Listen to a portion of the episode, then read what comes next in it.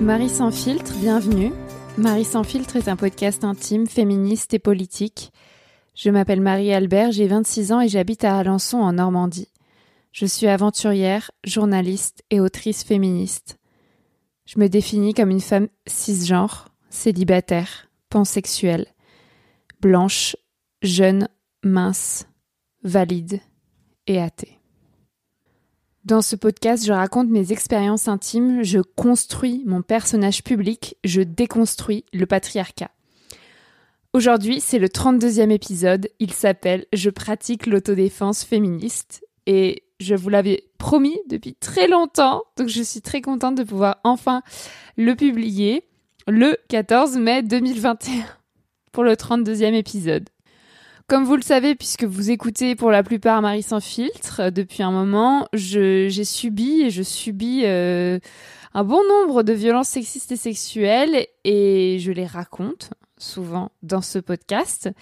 Et maintenant, je, je veux reprendre ma sécurité en main, je veux apprendre à me défendre, je veux vivre plus sereinement. Donc ce que j'ai fait, c'est qu'en 2018, j'ai rejoint une association d'autodéfense féministe. Elle s'appelle Lorelai. J'ai mis le lien de son site web dans la description de cet épisode. Donc Lorelai organise une fois par mois une formation d'autodéfense verbale et physique en non-mixité choisie à Paris. Le stage de base s'étend sur deux jours et ouvre le droit de participer à des stages de renforcement par la suite. Idaline en est la principale formatrice à mon époque, donc en 2018. Les places sont rares, elles s'arrachent.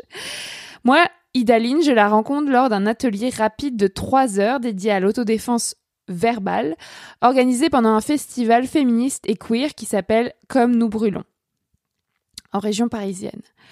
Idaline, pendant ce festival et cet atelier court, m'enseigne la technique de défense verbale euh, je pourrais dire qui va changer ma vie, qui s'appelle la technique des trois phrases. Euh, la première phrase, je décris ce qu'il se passe. Donc, euh, par exemple, tu viens de dire que je suis moche. Euh, la deuxième phrase, décrire ce que je ressens. Ça me fait de la peine. Et la troisième phrase, décrire ce que je veux. Je veux que tu cesses de commenter mon physique. Donc au besoin, je répète les deuxième et troisième phrases à la personne qui m'a agressé verbalement jusqu'à l'obtention d'un accord. Donc je, répète cette deuxième et troisième phrase comme un disque rayé jusqu'à ce que la personne dise d'accord. Donc je répète. Tu as dit que j'étais moche, ça me fait de la peine, je veux que tu arrêtes de commenter mon physique. Ça me fait de la peine, je veux que tu arrêtes de commenter mon physique, ça me fait de la peine, je veux que tu arrêtes de commenter mon physique, ça me fait de la peine, je veux que tu arrêtes de commenter mon physique. Mais ça peut être n'importe quelle phrase, n'importe quelles émotions, n'importe quelle demande. L'important, c'est qu'au bout d'un moment, si on est face à une personne humainement responsable, elle va, elle va se sentir mal ou, répondre juste d'accord. Et cette technique des trois phrases, qui est une seule technique dont, dont, je parle euh, au niveau de l'autodéfense verbale aujourd'hui dans cet épisode, c'est euh, elle met d'un grand secours. C'est une technique qui va changer beaucoup de choses dans mon rapport aux autres et notamment la violence euh, verbale. Et euh, en 2018, c'est aussi l'année où j'ai subi du harcèlement sexuel au travail et elle va m'aider à sortir de cette situation de harcèlement sexuel au travail. Tu peux écouter ou réécouter l'épisode 15 de mon podcast Marie sans filtre qui s'appelle euh, Mon collègue me harcèle, deux je me défends, pour connaître cette histoire parce que je vais pas tout répéter ici. Bref, Quelques mois après cet atelier découverte euh, au festival Comme nous brûlons, où j'ai appris cette fameuse technique des trois phrases et où on a pratiqué uniquement l'autodéfense verbale, parce qu'il faut savoir que l'autodéfense féministe, on imagine souvent que c'est apprendre à, casser des genoux, et c'est vrai, mais euh, c'est surtout, je dirais, l'autodéfense émotionnelle et l'autodéfense verbale, parce qu'au final, dans la vie de tous les jours, on se retrouve pas souvent, enfin, je vous le souhaite pas et je me le souhaite pas, dans des situations de telle violence où on est obligé de casser le genou de notre agresseur. Le plus souvent, c'est juste pas des micro-agressions, mais des gens qui nous font du mal par les mots, ou qu'on peut, on peut se défendre tout simplement en leur parlant, on n'est pas obligé de, de les violenter. Donc l'autodéfense émotionnelle, c'est apprendre euh, mentalement à se défendre, c'est arrêter de, penser qu'on est une victime et qu'on... Enfin, on a le droit de penser qu'on est une victime, mais c'est arrêter de, de se dire qu'on mérite ce qui nous arrive et qu'on ne peut rien faire pour se défendre, c'est se mettre dans une sorte de disposition mentale euh, j'ai une légitimité, je mérite euh, le respect, j'ai le droit de me défendre. Donc c'est quelque part reprendre confiance en soi et en son corps. Donc ça passe par euh, des visualisations, des méditations. Voilà, on apprend l'autodéfense émotionnelle. on peut appeler ça aussi l'autodéfense mentale, mais ça, je pense qu'il faut aussi beaucoup pratiquer pour que ça rentre. Et l'autodéfense verbale, c'est ce que je vous ai expliqué, comment parler aux gens et se défendre face aux personnes pas obligé de les insulter en fait. Ça, insulter les gens, je pense pas que ça sert vraiment à se défendre. Enfin, c'est une technique comme une autre, mais en tout cas, c'est pas ce qu'on apprend avec l'association Lorelai. Et donc quelques mois après ce, ce festival où j'ai fait cet atelier court, je m'inscris à un stage de base. Je vous le disais au début, un stage de base, ça dure deux jours, organisé à Paris par l'association Lorelai. La formatrice, qui est toujours Idaline, accueille ce jour-là, enfin ce week-end-là, une dizaine de personnes de tous âges, origines et orientations sexuelles. Il n'y a aucun homme cisgenre qui ne participe à, à ce stage. Et ces deux jours, ça va vraiment modifier mon comportement avec ceux-ci, les hommes cisgenres, pour toujours puisque pendant ces deux jours, on va apprendre donc l'autodéfense émotionnelle, l'autodéfense verbale, mais aussi et surtout l'autodéfense physique. Et comme je vous le disais, c'est pas quelque chose dont je me sers tous les jours. D'ailleurs, franchement, depuis que j'ai appris l'autodéfense physique, je m'en suis jamais servi. J'aurais pu peut-être à des moments, mais ben, c'est souvent quand on est agressé, enfin en tout cas moi quand je suis agressée, je suis juste sidérée, mais ça, ça n'a pas totalement changé. je suis pas sûre qu'on puisse vraiment combattre la sidération avec un stage de deux jours d'autodéfense féministe.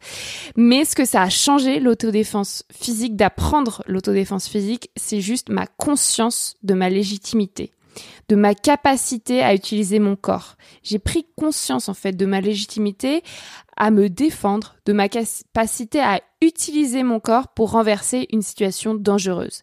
J'ai pris confiance en moi et en ma force et ça semble hyper bateau ce que je dis mais c'est un truc que j'avais jamais appris, c'est-à-dire j'ai fait du sport, mais c'était des sports genre quand j'étais petite en tout cas de la danse euh, ou des sports individuels genre nager, courir, faire du vélo. Et quand j'étais euh, à Lille, à Sciences Po Lille, j'ai fait vite fait du rugby, mais je me suis cassé le genou au bout de six mois, donc j'ai pas vraiment fait de sport où j'ai pris conscience de ma force C'était plutôt l'inverse et où je me suis dit ah ok mon corps il est capable de faire mal à quelqu'un d'autre. C'est c'est c'est pas c'est pas quelque chose que je souhaite dans la vie faire du mal aux autres, mais finalement dans une situation dans une société patriarcale où je subis des violences euh, souvent euh, bah me rendre compte qu'en fait je peux faire du mal aux autres physiquement bah ça m'a changé la vie et euh, voilà, Idaline, elle nous a enseigné à, casser un genou, voilà, justement, à tirer sur un pénis, à donner un coup avec l'avant-bras euh, et à, me, à nous libérer d'un étranglement. Et euh, il y avait une histoire qui m'avait beaucoup marquée, et je sais pas si c'est Idaline ou quelqu'un d'autre qui me l'a racontée, et c'est une histoire qui est, enfin, qui a été racontée puis racontée puis racontée. Donc ça se trouve à l'origine ça s'est pas passé comme ça, mais en fait ça m'a marqué. C'est une femme qui est euh, dépendante physiquement, c'est-à-dire qu'elle est euh, handicapée dans son lit, elle peut pas bouger, je sais pas quel âge elle a, je, sais pas ce qu'elle a, mais euh, mais la nuit, voilà, elle est toute seule dans son lit et une nuit, il y a quelqu'un qui pénètre chez elle et qui essaye de la violer dans son lit. Et donc cette femme, ce qu'elle a fait, c'est qu'elle a utilisé la technique prendre, tourner, tirer, PTT, la technique PTT du pénis. Donc cette technique, c'est prendre le pénis, tourner le pénis et tirer le pénis. Et la personne qui est au bout du pénis s'évanouit normalement dans ce cas-là tellement ça fait mal. Et donc cette femme qui était sur son lit et qui pouvait, qui était pas valide, pouvait à ce moment-là euh, euh, faire perdre connaissance à son agresseur. Et donc toute la nuit, elle lui fait ça. Dès qu'il se réveille, elle lui refait la technique PTT. Et le matin, quand il y a son aide-soignante qui arrive pour euh, bah, pour lui faire ses soins, voilà, elle a pu euh, se défaire de son agresseur et elle n'a pas été violée. Et bien sûr, c'est totalement traumatisant de subir une agression. Hein. Euh, je dis pas que même même soi-même utiliser la violence physique, je pense que ça me traumatiserait de faire du mal à quelqu'un d'autre. Mais là, pour le coup, elle a évité un viol si on utilise l'autodéfense physique, on peut éviter des viols, voire la mort, en fait. Et par exemple, se libérer d'un étranglement.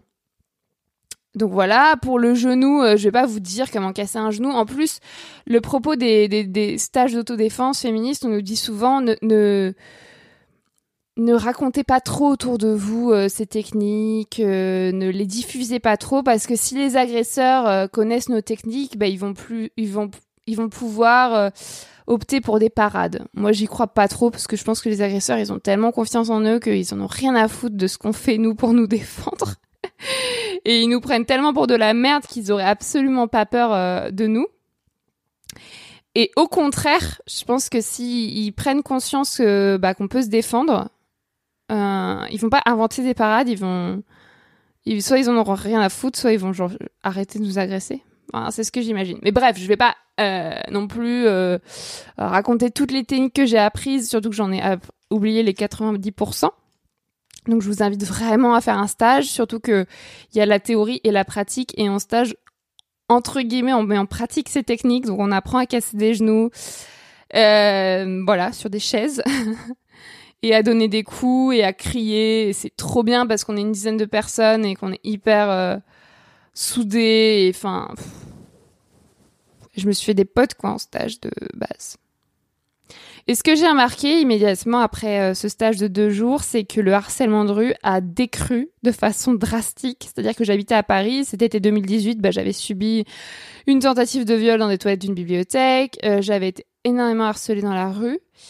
Et, euh, je dis pas que parce que je suis plus fragile, parce que j'ai moins confiance en moi, parce que euh, je suis traumatisée, euh, je subis plus de harcèlement dans la rue que d'autres personnes. Mais en tout cas, après ce, stage, j'ai l'impression de plus avoir subi de harcèlement de rue. C'était incroyable. Je pense en fait, je faisais juste plus gaffe. Et la, la peur, elle changeait de camp. Je sais pas comment dire, mais j'avais l'impression que de, de passer de quatre apostrophes quotidiennes à une par mois.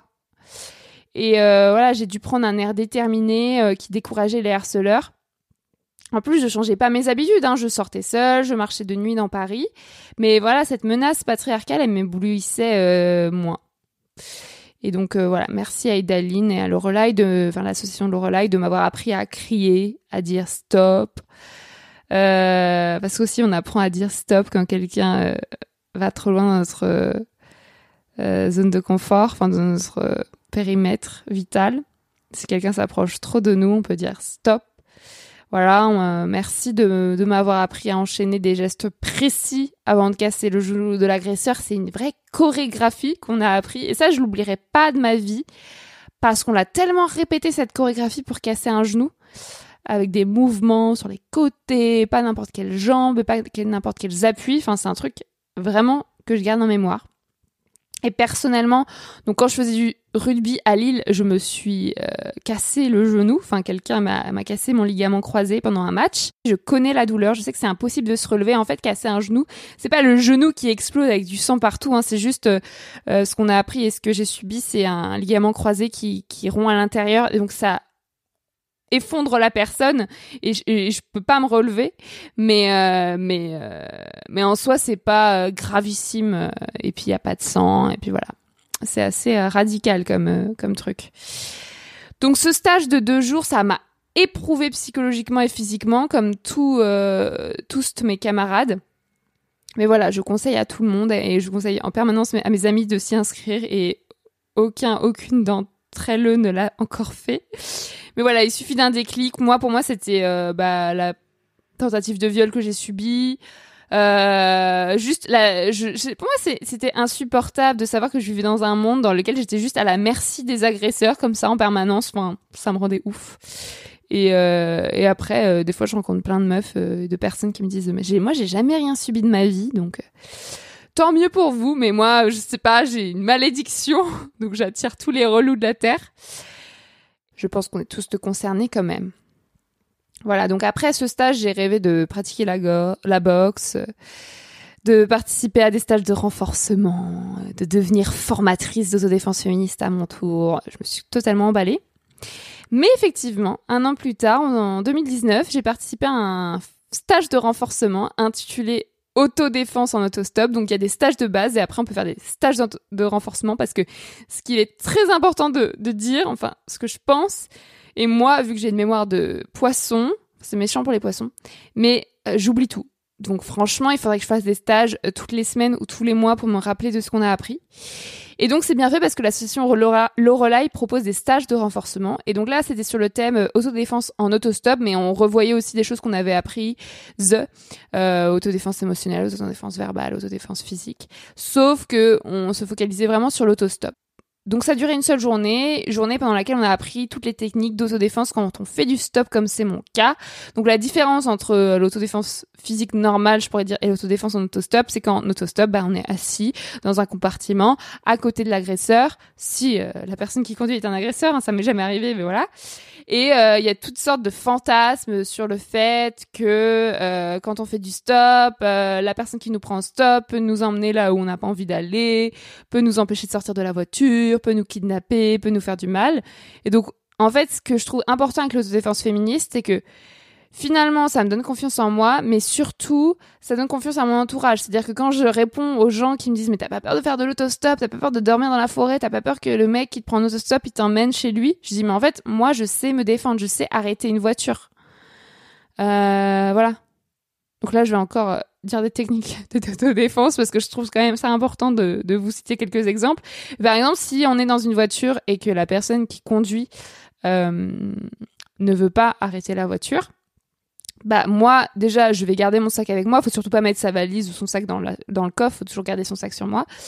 Et euh, sur soi. Et donc moi je vais prendre euh, tout ce qu'il y a dans le dans la, boîte à gants ça s'appelle comme ça devant moi donc sur la voiture donc il y a la boîte à gants. J'ouvre la boîte à gants et en général la boîte à gants il y a tout un sorte de de bordel. Et j'ouvre la fenêtre et je vais jeter tout ce qui est dans la boîte à gants par la fenêtre. Et donc là, normalement, le conducteur ou la conductrice va arrêter la voiture parce que ça fait flipper.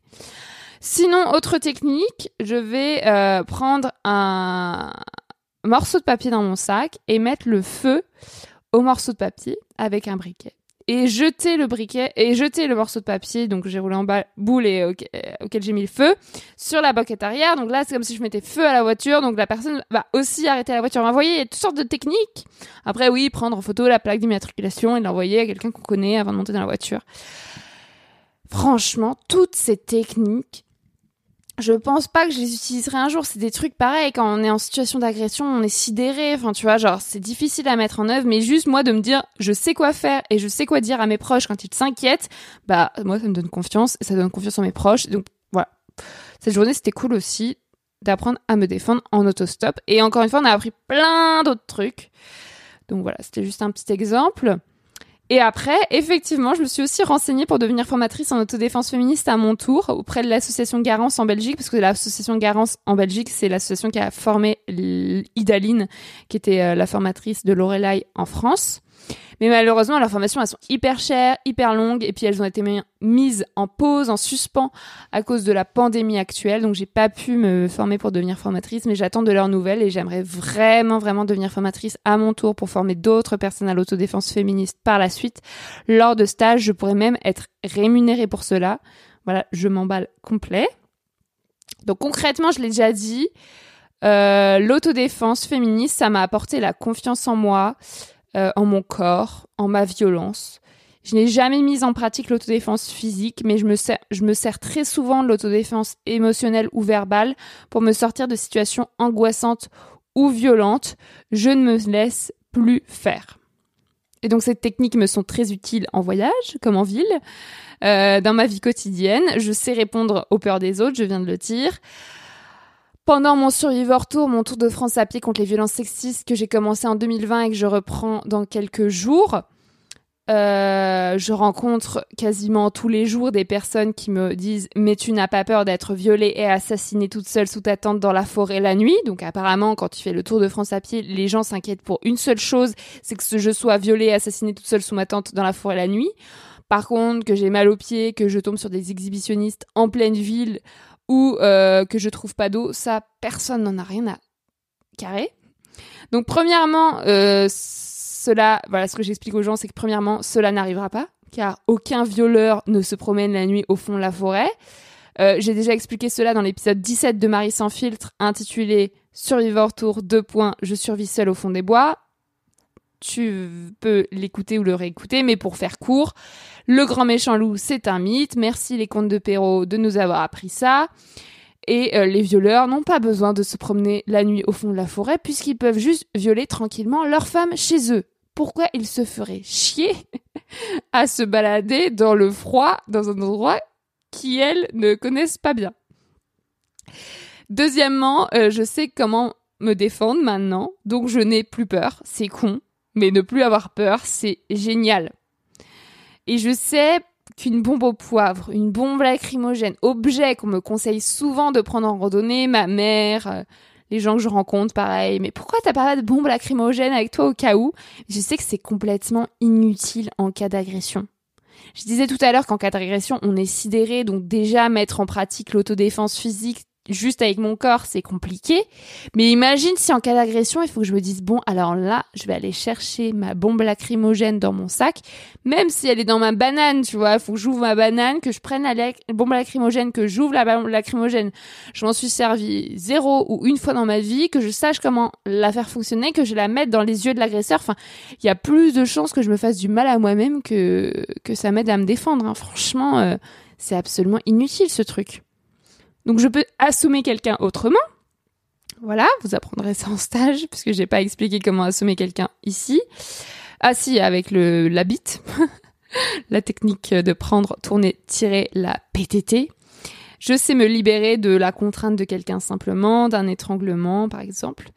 Et je rappelle ici une chose essentielle, en fait la fuite, c'est une forme d'autodéfense. Fuir son agresseur en marchant ou en courant, c'est déjà pratiquer l'autodéfense.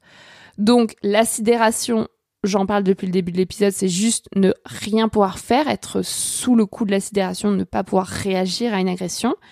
Mais déjà, marcher ou courir pour s'éloigner de l'agresseur, c'est déjà une forme d'autodéfense, c'est pas de la sidération. Donc moi et vous, on a tous déjà pratiqué l'autodéfense puisqu'on a tous déjà fui quelqu'un.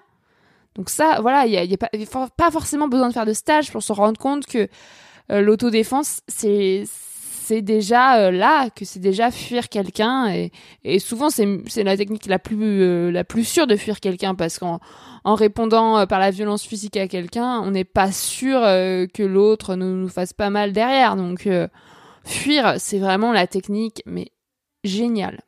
Et non, ce n'est pas lâche. Voilà, donc je vous invite fortement à vous former vous aussi. Et si, comme moi, vous avez déjà été formé, je pense qu'il est important de pratiquer régulièrement, ou plutôt de reprendre des séances de renforcement, en tout cas moi, car j'oublie vite beaucoup de techniques, je l'ai dit.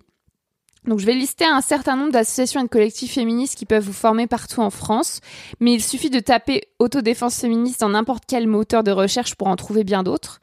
Et puis ensuite, euh, voilà, il y a des gens qui font du, du MMA, de la boxe, du krav maga. Enfin, il y a plein, plein de sports, de techniques qui marchent. Hein, pas besoin de ce soit étiqueté autodéfense féministe. Mais moi, j'aime bien l'aspect adelphité, le fait qu'on soit entre nous pour apprendre l'autodéfense, euh, que ce soit euh, orienté vers les violences sexuelles. Par exemple, aussi, ce qu'on avait appris, c'est euh, si, par exemple, on est dans un espace public et il y a un vieux mec qui nous fixe ou une vieille meuf, enfin une, personne qui nous fixe et nous fait nous sentir mal à l'aise, on peut juste curer le nez, quoi. Ça, on va pas l'apprendre en cours de Krav Maga, mais juste prendre ses crottes de nez de façon bien dégueu dans son nez. La plupart des agresseurs, ça va, enfin des, harceleurs en tout cas, ça va les dégoûter, quoi. J'adore cette technique. Donc, euh, à Paris et à Montpellier, parce que Lorelai maintenant est aussi à Montpellier, il y a donc l'association Lorelai. En Belgique, l'association Garance. À Nantes, il y a Difen. À Saint-Étienne, il y a le groupe Autodéfense féministe autogéré 42. À Lille, il y a Contrepoint. Ailleurs, il y a Fairface, l'association Sista et Octogone Autodéfense. C'est juste un mini extrait de ce que j'ai trouvé en 5 minutes sur Google. Donc j'ai mis les liens de tous ces collectifs dans la description de cet épisode. Il y en a de plus en plus. Euh, voilà, il y a des techniques différentes, il y a des formations différentes, mais euh, globalement, je pense que c'est de la qualité. Et en période de Covid, la plupart organisent des stages en ligne et c'est évidemment pas aussi intéressant à mon sens, mais avec la fin des restrictions, tous les stages physiques reprennent petit à petit. Et pour ce qui est des prix, puisque ce n'est pas gratuit en général, quelques fois ça l'est, mais rarement, leurs tarifs varient et s'adaptent en tout cas pour le relais au moyen des personnes participantes, qu'on soit euh, précaire ou pas. Voilà. Je vous souhaite une très bonne euh, formation et longue vie à l'autodéfense féministe. Euh, parce qu'on ne va pas attendre que les agresseurs arrêtent d'agresser, que le patriarcat tombe en lambeaux pour vivre en sécurité, nous déplacer et aimer les autres, et évidemment parce qu'on ne peut pas compter sur les forces de l'ordre pour nous défendre. Clin d'œil. C'est parce que j'avais mis un emoji clin d'œil. Et donc je fais cet épisode aujourd'hui parce que je pars sur mon Survivor Tour, mon Tour de France à pied contre les violences sexistes et sexuelles qui a débuté en 2020 et que je reprends maintenant. Je repars le 10 juin. Et, euh, et voilà, j'en ai marre que les gens flippent pour moi parce que je suis une femme seule et oui, il y a des agresseurs, mais il y en a partout dans la société. Et malheureusement, je ne peux compter que sur moi à l'heure actuelle et donc sur l'autodéfense féministe. Et c'est hyper important pour moi de d'avoir appris ça, de la mettre en pratique, parce que sans ça, bah, je serais certainement pas partie faire tous ces voyages euh, euh, entourés de mecs relous. Et, euh, et, malheureusement, même si on part pas faire des voyages, comme je le dis à chaque fois, les agresseurs sont partout, surtout euh, nos proches en fait. Hein. On a plus de chances d'être agressés par des gens qu'on connaît déjà. Et donc l'autodéfense féministe, c'est juste un moyen de pouvoir se défendre contre n'importe qui. Imagine t'es chez toi, euh, ton mec euh, ou ta meuf commence à être violent et à te balancer des objets dessus. Ou à voilà, bah toi tu sais quoi répondre, tu sais quel objet lui est envoyé dessus aussi, tu sais qu'il faut fuir. Enfin, moi, c'est ça que j'ai appris et, euh, et je trouve ça très très très utile et euh, d'intérêt public. Et d'ailleurs, euh, il y a Lorelai aussi qui essaye de former. Euh, enfin, je connais des associations qui essayent de former des jeunes, des ados, euh, des personnes en situation de handicap. Enfin voilà, je pense qu'il y a plein de publics et certains plus que d'autres qui doivent bénéficier de ces formations. Enfin, c'est juste c'est juste une question de survie. Merci. Si tu as aimé ce 32e épisode et que tu veux soutenir Marie sans filtre, je t'invite à lui mettre 5 étoiles ou pas. Hein. tu peux mettre 3 étoiles ou 4 étoiles si tu veux pas en mettre 5. Et à le commenter sur mon application de podcast. Euh, Est-ce que tu peux le faire, s'il te plaît, pour de vrai? Je sais qu'il y en a certains, certaines d'entre vous qui le font, donc merci beaucoup.